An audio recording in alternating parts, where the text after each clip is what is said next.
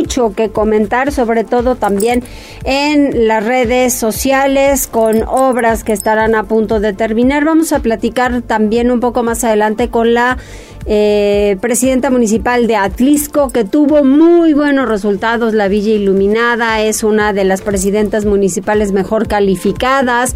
Está realizando varias obras. Una de ellas que acaba de subir a su tweet es la barda perimetral del Jardín de Niños Independencia de San Agustín, Ixta Ixtahuixtla, con la que estarán, dice la presidenta, más seguros. Y pues de esto y mucho más. Saludos en cabina, saludos Jazz, ¿cómo estás? Bien, gracias, buenas tardes. Pues tenemos vías telefónicas el 242-1312, el 22-23-90-38-10, en redes sociales arroba noticias tribuna, arroba mariloli pellón, arroba em, noticias tribuna y arroba mariloli pellón. Y también Jazz. Estamos a través de Twitter y Facebook en Tribuna Noticias, Tribuna Vigila Código Rojo y también por La Magnífica. Muy bien, muchas gracias y enseguida las tendencias. Tribuna PM. Adelante, Jazz. Muchas gracias, Loli, te saludo con gusto. Pues fíjate que empezamos con esta información que no habíamos tenido la oportunidad de comentar en este espacio y es que hay que eh, pues eh, recordar que el fin de semana en la Ciudad de México en un restaurante llamado La Polar, que es eh, restaurante bar donde también venden birria, y que es eh, bastante famoso, pues eh, sucedió un hecho trágico y es que a decir de una de, eh, de las personas agraviadas, que es la pareja de la persona que falleció, que se llamaba Antonio Monroy de 59 años, se dice que él se negó a pagar la cantidad de propina que le exigían eh, los meseros de este lugar. Se armó una discusión y en este en esta discusión pues eh, los meseros, incluso personal de seguridad eh, pues lo golpeó hasta quitarle la vida lamentablemente. Este día la Fiscalía General de Justicia de la Ciudad de México anunció que se ha abierto una carpeta de investigación por homicidio y es que a través de redes sociales pues circulan bastantes videos. En algunos se dice que algún eh, miembro de la policía de la Ciudad de México participó. Esta dependencia ya lo, desmintió. Aseguró que se trata de un guardia de seguridad privada. Estaremos al pendiente de pues este caso que está en boca de redes sociales. Y también está en boca de redes sociales porque este restaurante hace algunos meses había celebrado su 88 aniversario. En, esta, en este festejo acudieron artistas como Lupillo, Lupillo Rivera, Pablo Montero, Germán Lizárraga, el conductor Francisco de la O, entre muchos otros. Te digo, Loli es un lugar bastante concurrido en la Ciudad de México que ahora está en boca de todos por un lamentable tema. En este, en este caso, bueno, en otros casos también que te presento este martes, pues fíjate que ya eh, se está dando en este momento en Palacio Nacional eh, la reunión entre el presidente López Obrador, Joe Biden y el primer ministro de Canadá, Justin Trudeau. Este se reúnen en el marco de la décima cumbre de líderes de América del Norte a través de las cuentas oficiales del gobierno de México, pues ahí se está dando cuenta de lo que se está tratando. Son eh, temas eh, diversos que implican a México, Estados Unidos y Canadá. Y cerramos con este porque fíjate que las librerías del Reino Unido están vueltas locas y es que ha salido eh, publicado en 16 idiomas la biografía del príncipe Harry y es que no te cuento las filas que están a través de redes sociales para adquirir este libro que sin lugar a dudas tendrá mucha información que eh, valdrá la pena leer. Así es, el señor este del bar era cliente frecuente. Si era cliente frecuente, no estuvo de acuerdo por lo que se dice por el cobro de propina. Habrá que ver, pero nada justifica el hecho. No. Completamente las imágenes completamente terribles las que circularon en redes sociales durante el pasado fin de semana y la investigación continúa. Gracias, Jazz. De nada. Aquí nos cae ceniza y no nos alborotamos como en la Ciudad de México. Y mire que cayó de a de veras, ¿eh? La actividad del volcán continúa, pero está dentro de los parámetros. Adelante, Gise, ¿cómo estás? Oye, por cierto, están mencionando que hay algún domo que se haya formado en el Popocatépetl porque ha tenido muchas exhalaciones con mucha cantidad de ceniza, se nota en el color, pero ya hasta que nos cae aquí en la zona metropolitana, eso depende del viento. Cuéntanos. Así es, Mariloli, excelente tarde. Te comento que ante la caída de ceniza en la ciudad, Gilberto González Labastida, director de Protección Civil del municipio de Puebla, pidió a las y los ciudadanos mantenerse atentos a las recomendaciones de las autoridades estatales y municipales, así como a la dirección del viento. Indicó que entre las principales recomendaciones ante la actividad del volcán Popocatépetl destacan las siguientes: mantenerse informado y no propagar rumores, así como atender las recomendaciones de las autoridades, preparar un plan familiar de protección civil y mochila de emergencia, identificar las rutas de evacuación y refugios temporales y también informarse para proteger al ganado o mascotas.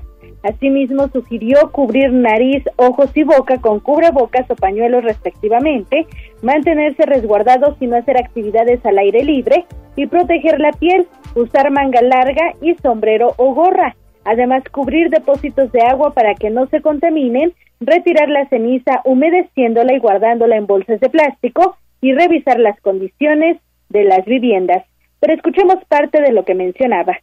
Sí, mira, lo más importante es seguir las indicaciones de las autoridades en cuestión del monitoreo que ahorita constantemente tiene el volcán, eh, la, exhalación de, este, fumarolas y la caída de ceniza. Es muy importante ver la dirección de la ceniza hacia dónde viaja. Ahorita lo que hay que estar pendientes como ciudadanos es a las, a las informaciones de las autoridades, que los boletines que podamos emitir, direcciones del viento, posibilidad de caída, en dónde va a caer. Y bueno, saben que lo que hay que hacer con la ceniza pues es cuidar eh, las vías respiratorias, evitar que se acumule azoteas o en el drenaje, barrerla y bueno, no tirarlo al, al, agua, ni mucho menos. Eso es lo que les podemos recomendar. En caso de una emergencia, recordó que se encuentran disponibles los números 911, así como la adhería a través del 2222 7297 76, 2226 2889 78 y 2225 48 36 84. El reporte Mariloli. Muchas gracias, Gise. Y también Liliana tiene sobre la caída de ceniza del Popocatépetl. ¿Qué pasó, Liliana? Mariloli, buenas tardes. Pues mira que caída de ceniza en San Pedro Cholula ha sido prácticamente imperceptible. Esto lo reportó la Dirección Municipal de Protección Civil, sin embargo, eso no significa que no exista riesgo para la población, eso lo alertó el titular de la dependencia, Rodolfo Fierro. Ante ello, el municipio se mantiene en comunicación permanente con la autoridad estatal de modo que pueda actuar con oportunidad frente a cualquier situación derivada de la actividad del Popocatépetl. Asimismo, se han emitido recomendaciones a la población para que minimicen los riesgos provocados por la lluvia de ceniza. Lo principal es mantenerse en resguardo y evitar las actividades al aire libre, y esto incluye a las mascotas y los animales de corral. También se pide no mojar la ceniza ni arrojarla a los drenajes para evitar el efecto de cemento. Lo único recomendable es barrerla, de preferencia utilizando cubrebocas y gafas, para evitar el contacto con ojos y garganta. Vamos a escuchar parte de lo que decía el funcionario. público es que no haga actividades al aire libre, eh, lo menos posible que pueda exponerse. Eh, las personas que usan lentes de contacto, pues evitar estar en la, en usar lentes de arco, de aro, y no realizar actividad física al aire libre. En el caso de que la caída sea abundante, pues barrer la ceniza, no, no lavarla o no echarle agua porque eso produce un efecto, eh, se que como si fuera concreto, funciona como el cemento, la ceniza en contacto al agua se suele... Y pues también se pide no eh, tirar la basura, eh, perdón, no tirarla a la basura de manera suelta, digamos que la ceniza recolectada debe depositarse en bolsas plásticas y esperar al camión eh, para que se pueda tirar. Es necesario también tapar todos los depósitos de agua y en caso de la caída de material volcánico se intensifique, sellar puertas y ventanas con trapos húmedos.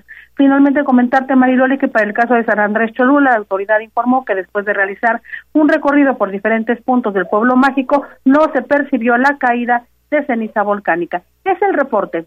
Muchísimas gracias, Liliana. Estaremos pendientes. No hay que mojar la ceniza del volcán porque se hace grumo y tapa alcantarillas. Hay que barrerla únicamente y guardarla en bolsas, como ya les dijo Liliana. Vamos con otras cosas. Pili Bravo, Medio Ambiente, presenta la primera denuncia por falsos hologramas de verificación. Esto, ¿dónde, cuándo y cómo?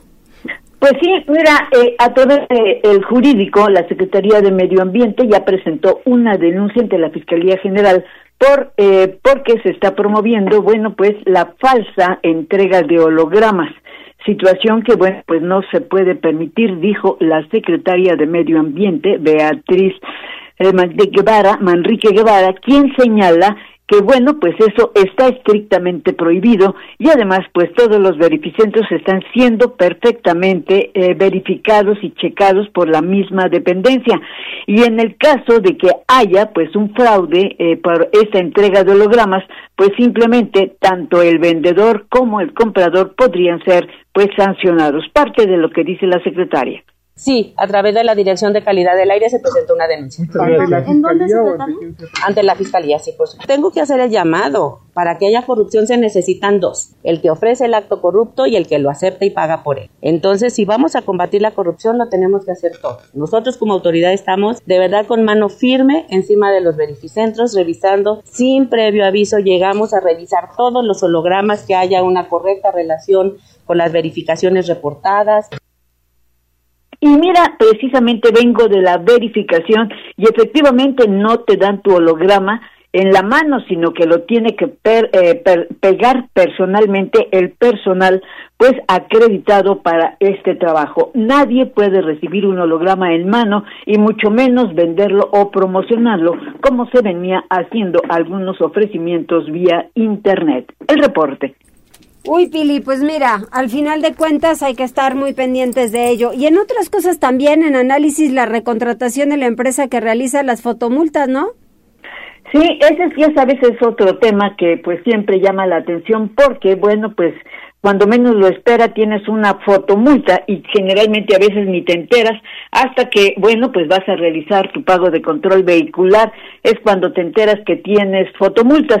Y bueno, por eso la empresa que ha tenido a su cargo durante el último año esta responsabilidad, pues está siendo evaluada para ver si se le puede proporcionar de nuevamente el contrato o ha incumplido. Esto lo decía el gobernador del estado, Sergio Salomón Céspedes, esta mañana. Hay una ampliación, una ampliación, estamos en revisión de la empresa. Y bueno, pues fue muy corto porque dijo tenemos que esperar a cuáles son los resultados de la auditoría que se está practicando a la empresa, pues que tenía el contrato durante 2022 y que al parecer ha incumplido pues no solamente con el número de fotomultas, sino con el número pues de eh, colocación de cámaras para cumplir el objetivo. Por eso está siendo evaluada y se determinará en durante este mes si se le vuelve a asignar el contrato o hay un cambio. El reporte. Muchas gracias, Pili. Vamos con Gisela porque el 80% de conductores detenidos en alcoholímetro con tercer grado de intoxicación, eso dice tránsito municipal, entonces les está dando por tomar a todo lo que da. Oigan, cuiden tantito su ansiedad, por Dios. Mariloli, lamentablemente dicha conducta ha generado graves siniestros viales. Tan solo al cierre del 2022, María del Rayo Ramírez Polo, quien es directora de Tránsito y Movilidad del municipio de Puebla, dio a conocer que contabilizaron 6.336 hechos viales y 51 muertes, aunque no todos manejaban en estado de ebriedad, pero señaló que solamente que no son solamente los hombres quienes incurren en esta falta, sino también las mujeres, principalmente de entre 25 y hasta 45 años de edad. Por ello dejó en claro que los operativos alcoholímetros seguirán de manera permanente, recordando que generalmente son remitidas 12 personas por día al juzgado cívico. Escuchemos. Estamos eh, teniendo 12 personas detenidas por día y decirles en un promedio entre 70 y 80% de las personas que tenemos detenidas por fin de semana presenta tercer periodo eh, etílico. Eh, es variado, no tenemos un promedio de edades, decirles tenemos desde los 25 en adelante hasta los 40, 45 años. No existe en este momento todavía una estadística que nos pueda arrojar un promedio de edad constante. sin embargo, bueno, sí comentarles que hemos detectado justamente que este esos niveles de, alcohol, bueno, pues si se van al máximo, recordemos el reglamento de tránsito establece en la tabla de, de periodos etílicos el tercer periodo como el máximo del punto 40 en adelante. Ramírez Polo indicó que han tenido altercados e intentos de fuga derivado de esta intoxicación de las personas, por lo que recordó que en los dispositivos acuden elementos de la Contraloría y también de Derechos Humanos. El reporte. Con David Becerra. Bomberos se movilizaron a Finza tras reporte de humo en las alcantarillas y mire que hay muchas personas que pasan por ahí, trabajan por ahí y viven en esa zona. Entonces, ojalá que eh, pues estén pendientes. David. Así es, Loli, preocupación entre vecinos y gente que se transportaba en inmediaciones de la zona de Finza debido a humo que emanaba precisamente de las alcantarillas de dicha vialidad, como bien comentas. Fue desde muy temprano que elementos de emergencia recibieron el llamado por el humo y gases, por lo que elementos de bomberos se dieron cita al lugar para realizar una primera inspección, así como mitigación de riesgos. Aunque se comprobó que solo se trataba de vapores derivados de los líquidos que corren por las tuberías debajo del asfalto, sumado a las bajas temperaturas del ambiente. Aún así, los bomberos del estado realizaron una limpieza con agua de pipa para desfogar restos de algún material que pudiera generar, pues precisamente algún problema o una movilización mayor. Loli, esta información desde Finza que ocurrió en la mañana. De veras es que es, es increíble que, que todo esto siga sucediendo y que al final de cuentas pongan a mucha gente en riesgo. Sí, totalmente, Loli, ya lo hemos visto con fuga de gas, incluso por eso, pues estas personas, pues ya se sienten incluso atemorizadas cuando perciben este tipo de señales. Muy bien, muchas gracias. Seguimos pendiente, Loli. Vamos a hacer una pausa, pero antes, ¿quiénes están conectados? Tenemos varios mensajes. Loli Pedro Joaquín Robles dice, hay que usar cubrebocas, a mí me da mucha tos con la ceniza Mariloli. Sí. También Javier García Salgado, muy sorpresiva la caída de ceniza, te comparte algunas fotografías. Eh, Oscar Cruz, buenas tardes, estimada Loli. Hola. Saludos desde Izúcar de Matamoros. Saludos hasta Izúcar. Y Beta Alejandro Ortega, que tengas bonita tarde, Mariloli. Con mi ángel te manda un sticker de buenas tardes. Eh, Magdalena Ortiz de la Rosa, me he sentido mal estos días, ni rosca pude comer. Pero ¿Por qué, Magdalena? Pero comeremos carnitas de cabeza por si gusta. No, no, no, no, no. ¿Qué le dice su doctor? A ver, aquí atención a la salud. Primero es la salud. ¿Qué le dice el, el doctor? Que eso es importante. Hay que darle seguimiento. Eh, no se puede sentir mal. Ahí estamos al pendiente de lo sí, que nos Sí, claro. Nelly Rosete, buenas tardes. Ya se puede pagar el control vehicular ya. Ya. Y tiene hasta el 31 de marzo. Así ¿Sí es. 31. 31, 31 de días, marzo. ¿verdad? Sí. Hasta marzo para pagarlo. Sí. En la página del gobierno del estado y muy sencillo el trámite. Sí, sí, sí. También saludos para el señor Ángel que está a través de Facebook. Muy bien, muy bien. Vamos a una pausa, regresamos.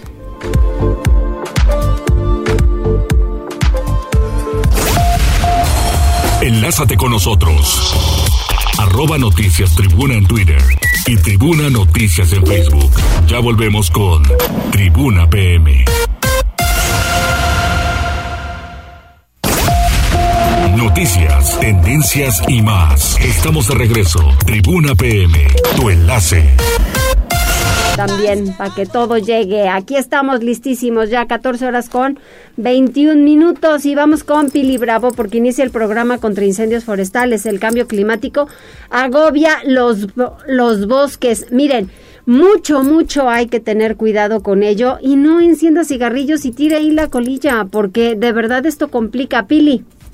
Y tampoco botellas, mi querida Mariloli, Así porque es. también con frecuencia suele ocurrir ese tipo de descuidos, sobre todo, bueno, pues por personas que ah, hacen alguna visita, alguna excursión a los bosques.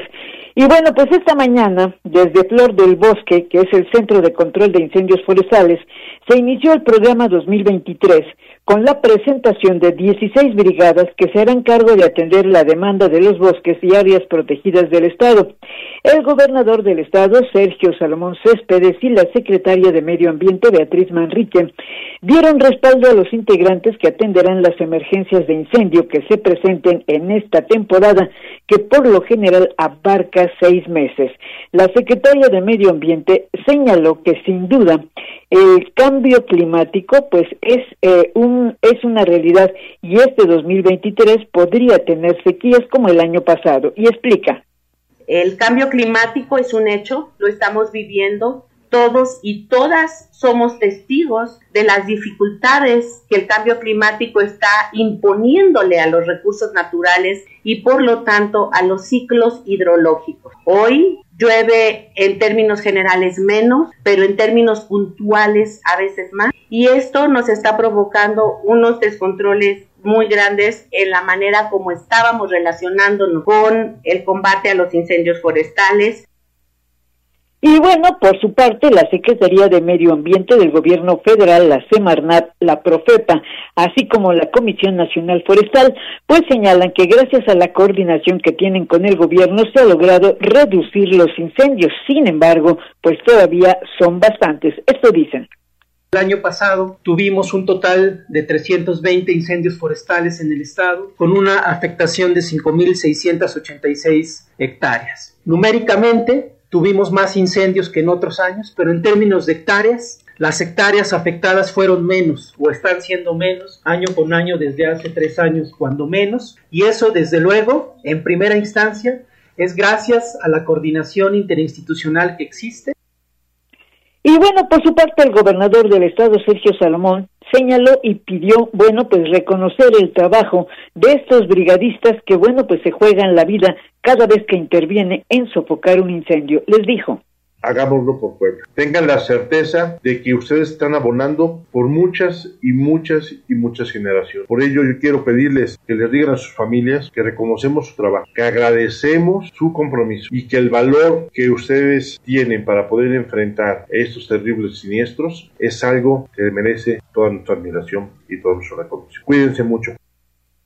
La recomendación es evitar al máximo los riesgos y de cuidar las zonas de bosques, por lo que se trabaja también con los ayuntamientos para que contribuyan a cuidar nuestra riqueza forestal. El reporte, Mariloli. Oye, Pili, y en otros temas advierte el gobernador que habrá cero impunidad a funcionarios si le aplicaron con rigor la ley a quien daña el patrimonio de los poblanos.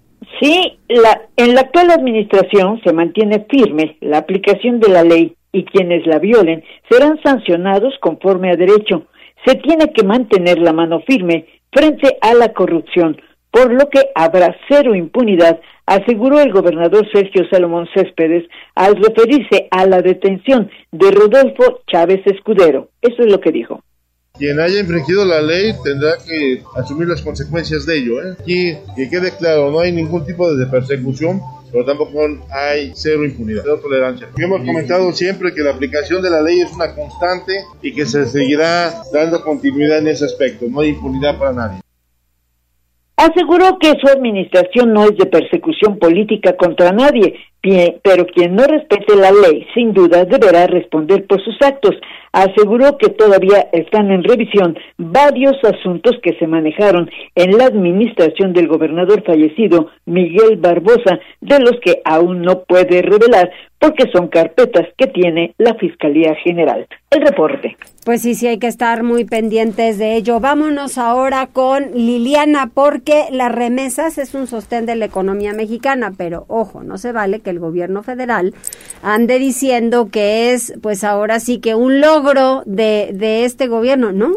Los mexicanos están trabajando hace muchísimos años por no encontrar las oportunidades necesarias en su país y envían remesas porque su familia se quedó aquí. Hay pueblos fantasma en donde desafortunadamente los padres de familia pues no están en sus lugares de origen porque pues porque tienen que irse a otros sitios para buscar mejores condiciones de trabajo, ¿verdad Liliana? Efectivamente, Mariloli, fíjate que las remesas se han convertido en los últimos años en el sostén de la economía nacional. El doctor Miguel Ángel Corona, especialista en economía, señaló que si hoy se puede hablar de un peso sólido frente al dólar es gracias al dinero que envían los migrantes desde Estados Unidos. Escuchemos. Entonces ya un peso muy sólido que se ha venido consolidando fundamentalmente por la entrada de las remesas. Las remesas han sido un sostén muy fuerte para el peso y eso pues se ha visto cómo han venido creciendo continuamente, a pesar incluso de la pandemia, siguieron creciendo y cerraron el año pasado cercanos a los 60 mil millones de dólares, que es una fortuna comparada con otro tipo de entradas como el turismo o las exportaciones petroleras son superiores. Como ya explicaba, pues justamente las remesas en el 2022, perdón, superaron los ingresos derivados de las exportaciones petroleras o aquellos generados por la industria turística al sumar, perdón, más de 60 mil millones.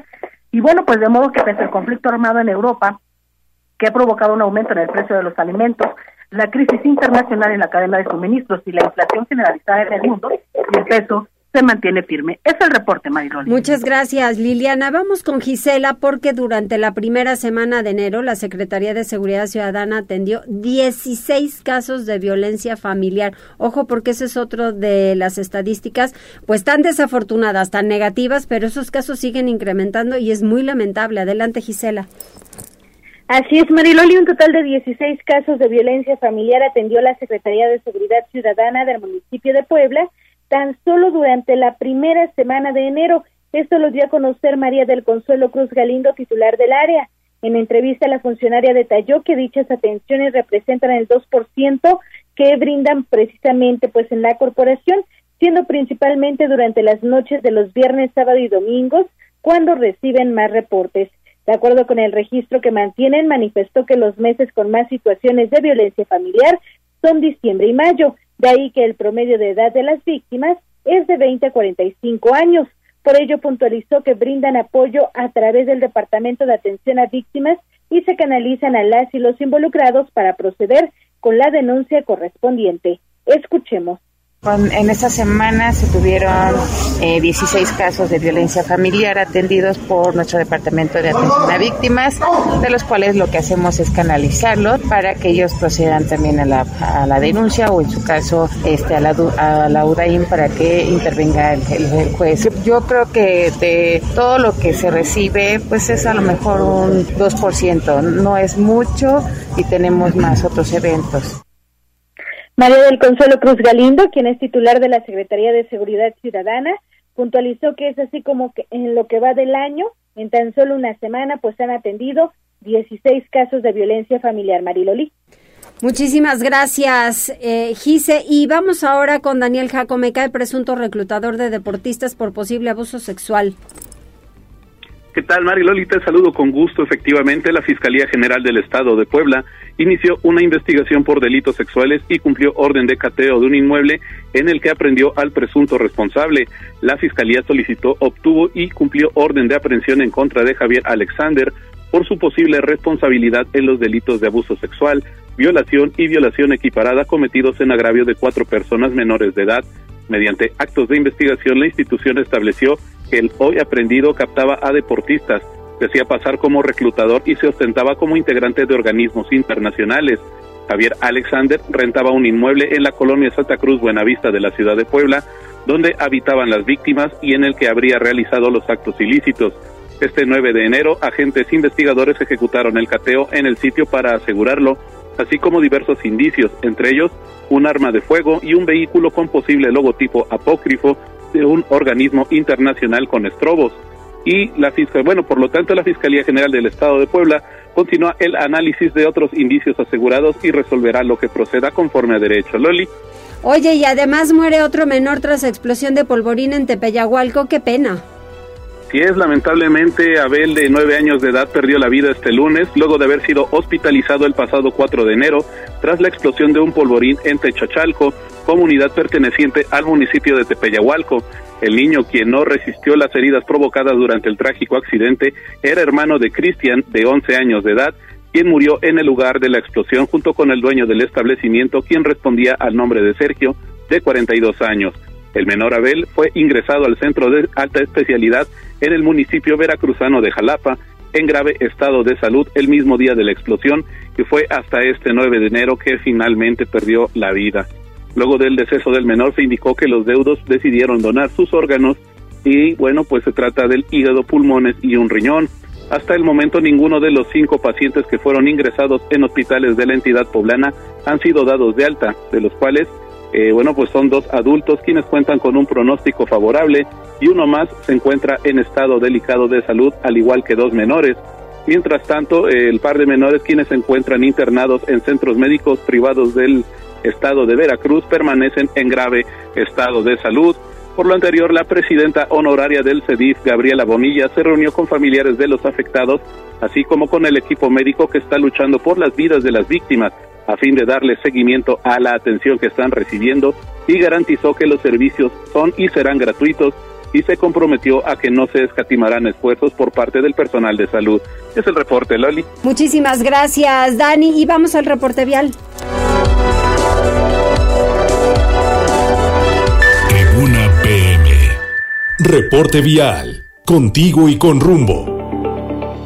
Con información de la Secretaría de Seguridad Ciudadana, compartimos el reporte vial de este 10 de enero con corte a las 2 y media de la tarde. Encontrarán tránsito fluido en la prolongación 14 Sur desde el Boulevard Municipio Libre hasta el Periférico Ecológico. También en la Avenida 20 Oriente entre la 10 y la 20 Norte y en la Avenida de las Rosas desde la calle 10 Sur hasta la Avenida Bugambilias.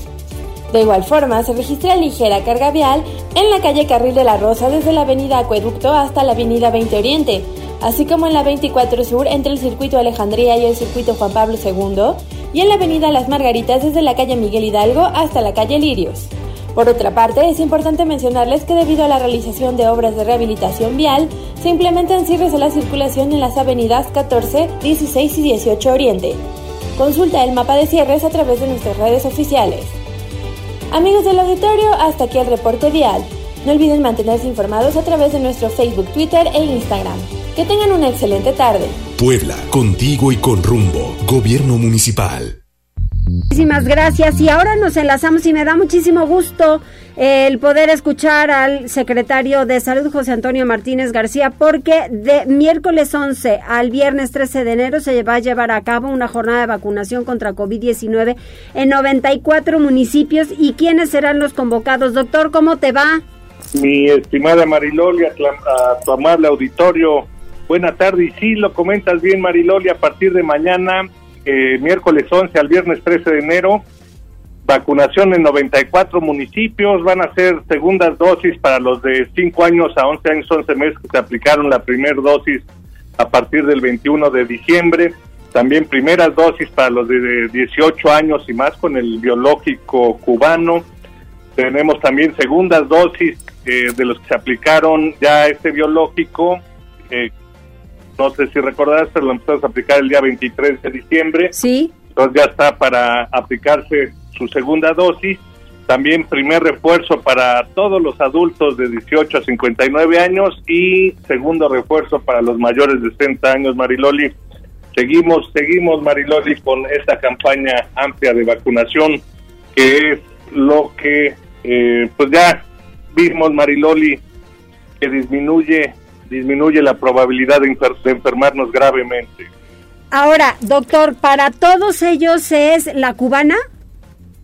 Para los mayores de edad. Hay que recordar que para eh, los pediátricos es la marca Pfizer. Pfizer, sí. Así es, pero todos los mayores de, de 18 años es eh, la cubana. Muy bien, y solamente este que dices de segunda dosis de 5 a 11 años, ese es Pfizer.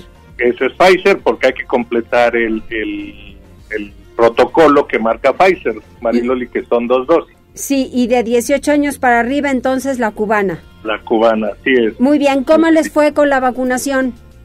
Fíjate que muy bajo, Mariloli, eh, de los registros que teníamos de eh, las personas que les faltaba el refuerzo, ya sea un refuerzo o los dos refuerzos por la edad, eh, teníamos una meta aproximada de 90 mil dosis para, para estos grupos etarios y eh, llegaron a aplicarse alrededor de 29 mil Mariloli, muy, muy baja la, la, nuestra meta.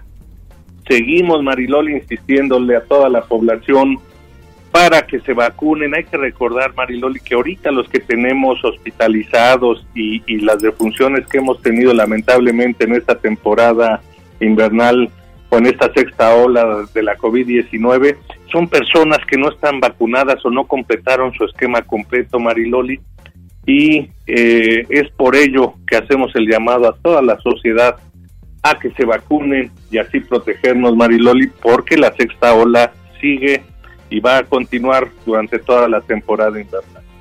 Y hay que seguirnos cuidando, doctor. Las personas que han perdido lamentablemente la vida desde finales del año pasado, ¿para acá son aquellos quienes tienen comorbilidades o que no se habían vacunado? Así es, Mariloli. El 95% eh, no se habían vacunado, Mariloli. Y aparte eh, son de edad avanzada. Sí. El, el otro 5%, Mariloli, se vacunaron con su esquema completo, pero no se pusieron los dos refuerzos. Pusieron un refuerzo o nada más se quedaron con su esquema completo. Y sí, como un denominador, Mariloli, todos tenían comorbilidades. Fíjate, es que sí hay que seguirnos cuidando, de verdad que la salud creo que es lo más importante.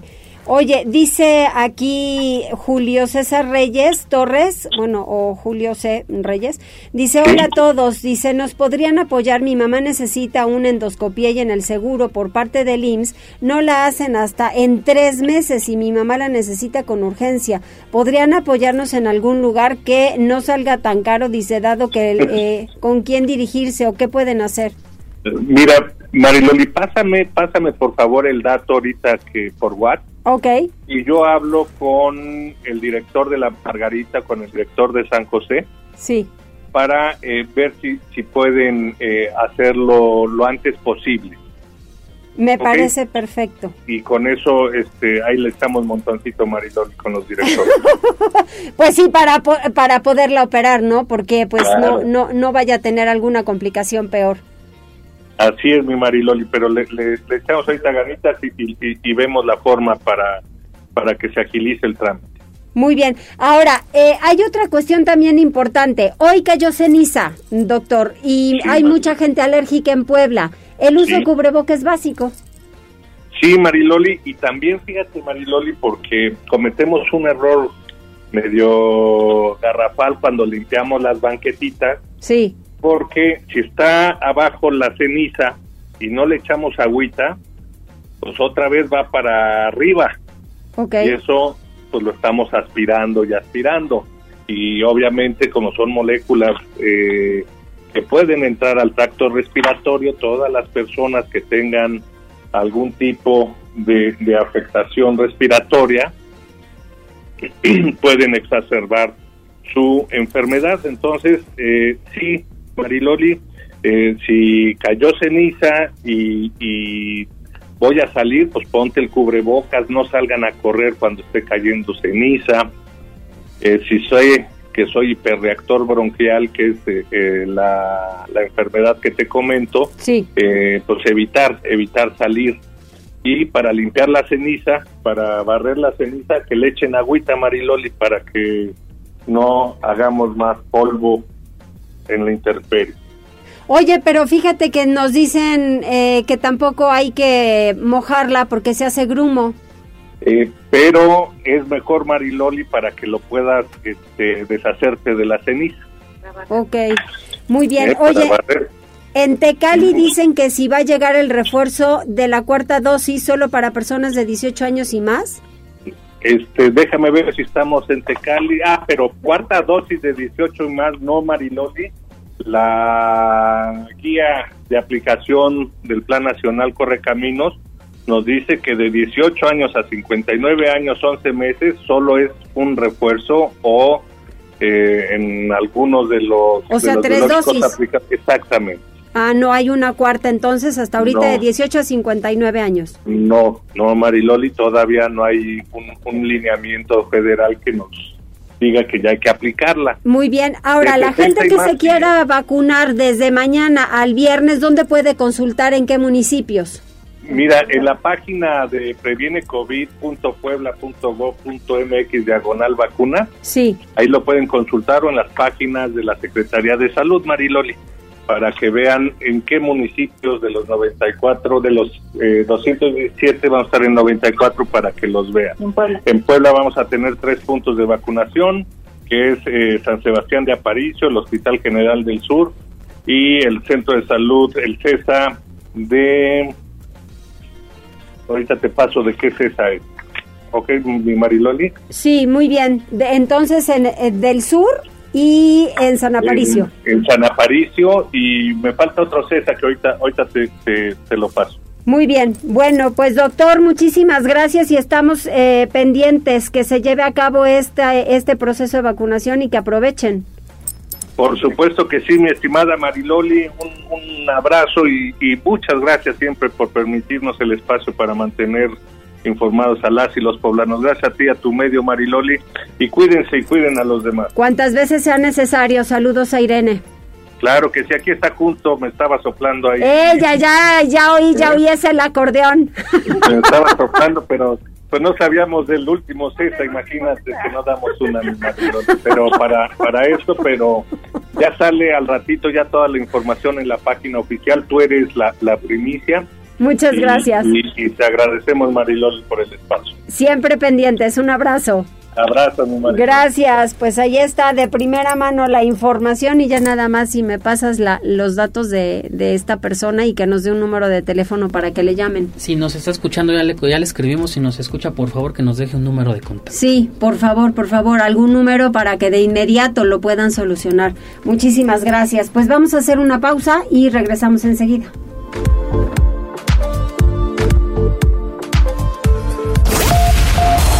Enlázate con nosotros.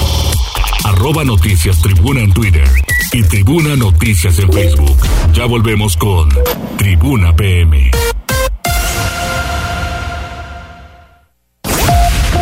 Noticias, tendencias y más. Estamos de regreso. Tribuna PM, tu enlace.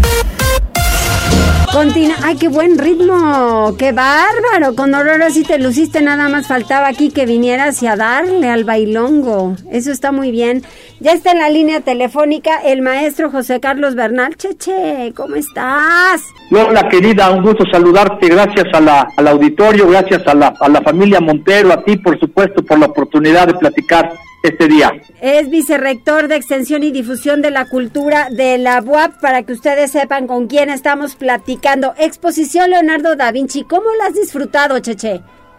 De manera extraordinaria, Mariloli, antes que nada, un feliz año para ti, para todo tu auditorio, para todo Grupo Tribuna. Saben que los queremos mucho, no de ahora, de hace muchos años.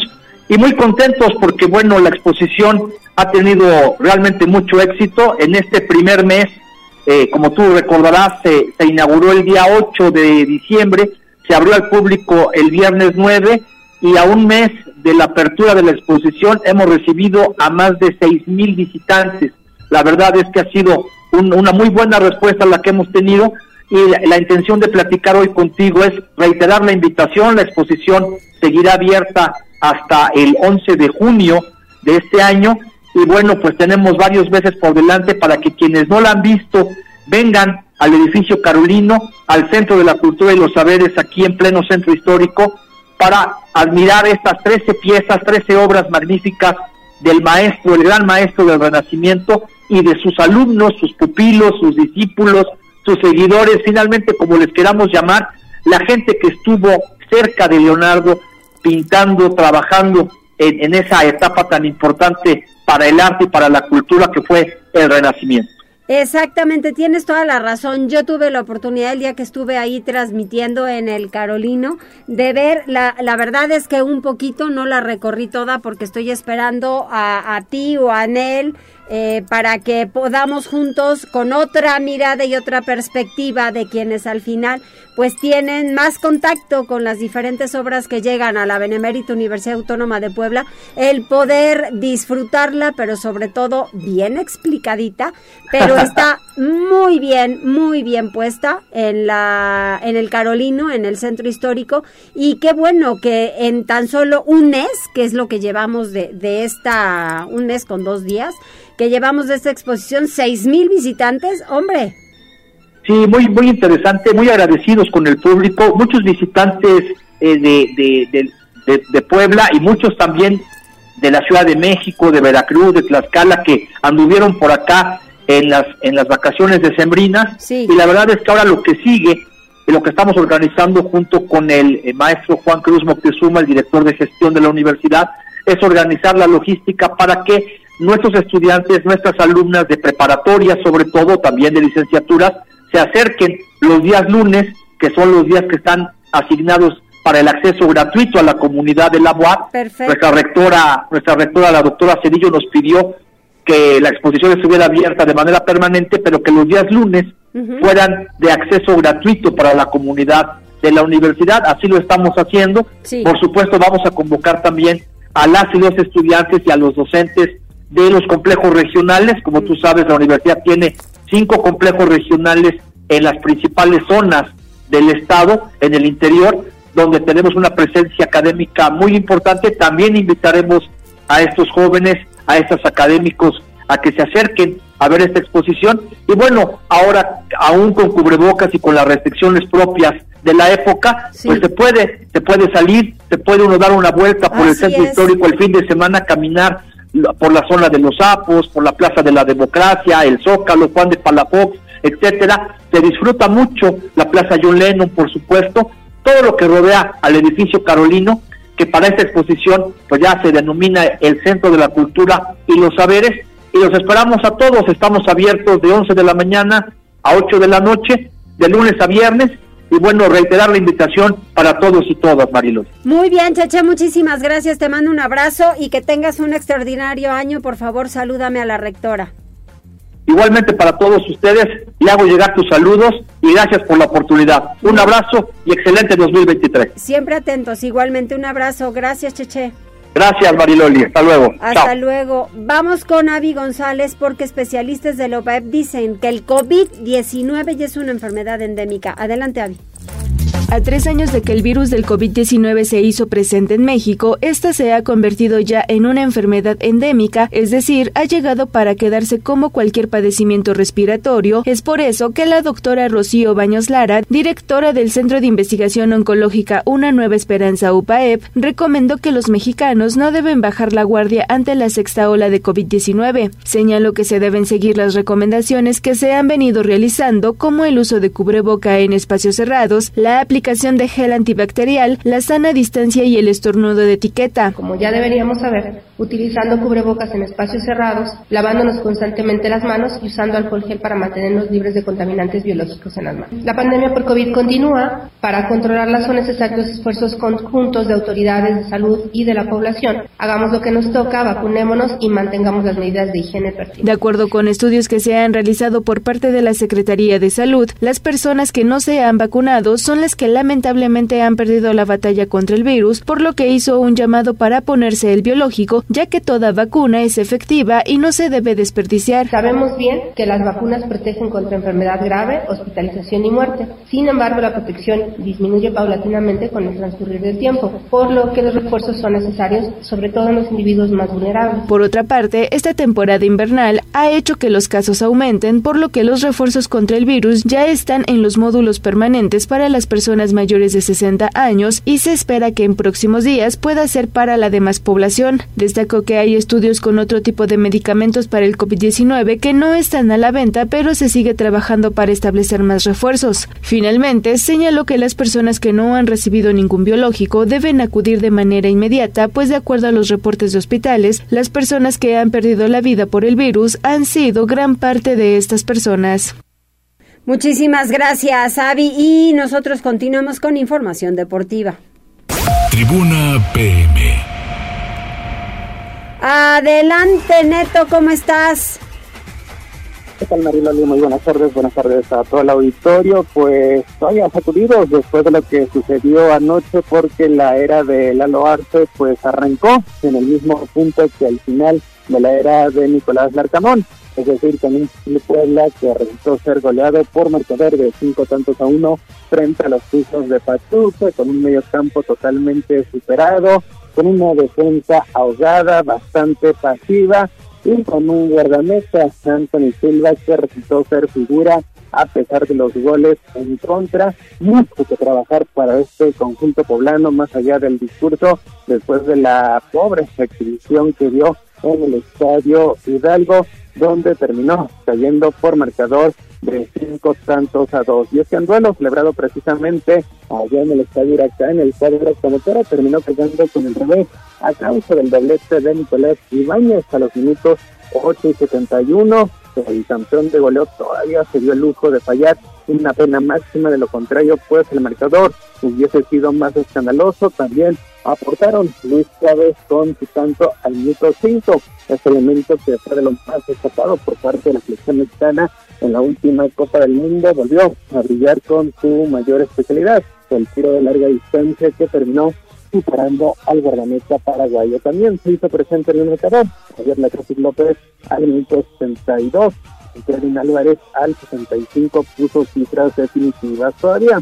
Para el conjunto blanqueazul terminó descontando Martín Barragán al minuto 45 a través de la pena máxima en una actuación que se va a deber por parte del conjunto poblano y es que en total pues ha permitido 16 anotaciones en sus últimos tres partidos de carácter oficial tomando en cuenta lo que sucedió en la liguilla pasada donde cayeron por global de 11 tantos a 2 frente a las Águilas de la América. Con este marcador, el equipo dirigido por Guillermo Almada pues se convirtió en el líder del torneo Clausura 2023 gracias a su diferencia de anotaciones al llegar a tres puntos, mientras que los poblanos se quedaron con cero puntos en el fondo del grupo único en este torneo Clausura 2023 de la Liga MX. Poco tiempo de descanso, poco margen para corregir porque los camoteros se estarán presentando en casa el próximo viernes 13 de enero cuando estén recibiendo a los bellos blancos del Querétaro en un duelo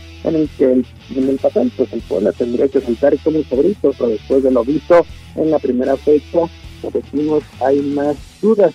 De acierto por parte del equipo dirigido por Eduardo Arce situación contraria a la del equipo queretano que terminó pues vendiendo claro este compromiso y rescató el empate sin anotaciones ante las Águilas de la América. Los hidalguenses, por su parte, estarán visitando a los Tigres de la Universidad Autónoma de Nuevo León. Y para rematar, pues Eduardo Arce, técnico del conjunto poblano, al premio al compromiso, confirma que el asistente venezolano Fernando Aristeguieta causará baja por lo que resta del torneo y es que volvió, volvió a resentirse de la lesión que lo alejó prácticamente eh, gran parte del último Apertura 2022 y en que dio actividad en algunos vuelos de preparación, pues volvió a recaer, así que pues no, no será registrado, tendremos que esperarse por lo menos al próximo semestre de este 2023 y todavía recibe la posible eh, incorporación por parte de Kevin Ramírez, elemento que tampoco fue registrado, pero pues al final eh, estará, está entrenando con el conjunto camotero, así que Veremos qué es la decisión que toma la directiva del conjunto camotero en lo que será en los próximos días, a pocos días de su presentación en casa ante el conjunto de los Gallos Blancos del Querétaro. Estaremos al pendiente de esa situación. Vamos con el información porque sin exista sanción alguna y adelantando que el futbolista te estará dando un mensaje a la opinión pública, la Liga MX y el Club Cruz Azul de manera conjunta emisión un comunicado sobre Julio César Cata Domínguez por la pieza infantil con temática de narcotráfico. Y es que la máquina Internet, a través de sus redes sociales, que tomó medidas preventivas y correctivas conforme a su reglamento interno para resolver la situación y evitar que ese tipo de conducta se repita. De manera textual dijo el club brindará apoyo, capacitación y sensibilización al poder en relación con este delicado tema. Anunció además que el Tata Domínguez estará fijando una postura y versión de los hechos en un pronunciamiento público, si bien ofreció disculpas mediante un comunicado en días pasados. Y este Tata Domínguez pues se convirtió en tendencia en redes sociales tras difundir fotografías de la fiesta de cumpleaños de su hijo Matías, cuya temática pues hacía lamentablemente apología a la violencia. En el plano internacional, con un 70% de votos de los especialistas de la plataforma, Guillermo Ochoa fue elegido como el portero de la semana en la Serie A por segunda semana consecutiva. Es el guardameta de la selección mexicana, pues tuvo una gran actuación ante el Torino, ya que fue fundamental para que su equipo consiguiera un punto al tener más de tres atajadas y mantener el empate a una anotación. Así el ex guardameta del América, el Málaga, entre otros equipos, comparte con grandes figuras del once inicial de la semana 17 del calcio como Danilo, Chiesa, Osimhen y Trami Abraham. Y es que Salernitana, el club de Guillermo Ochoa, continuó en esa lucha para mantenerse a mitad de la tabla de la Serie A. Lo más relevante en materia deportiva. Muchísimas gracias, Neto. Pues sí, el Puebla empieza bastante, bastante mal, pero ya nos iremos acoplando y ojalá que sea pues muy pronto. Al final creo que en casa tenemos que conseguir un triunfo y ojalá que sea luego, luego este viernes. Gracias, Neto. Muy buenas tardes. Muy buenas tardes. ¿Hay algún mensaje más? Tenemos eh, saludos para Franja de Metal que dice, hola, buena tarde Mariloli, a todos en cabina, apenas está haciendo sus pininos arce y ya le ponen al campeón. Y Miguel Romero, buenas tardes Mariloli, disculpe por no darle las gracias la otra semana porque, bueno, por la rosca que me regalaron, pero hoy se las doy, muchas gracias. De nada, para Y ya tenemos el contacto de Julio Reyes para el, servicio social. Ah, pues entonces eh, de una vez nos eh, lo enlazamos a la Secretaría de Salud. Muchas gracias por su atención, que les vaya muy bien, nos pusieron a correr, pero pues ya saben, aquí equipazo, ah. no hay otra. Adiós.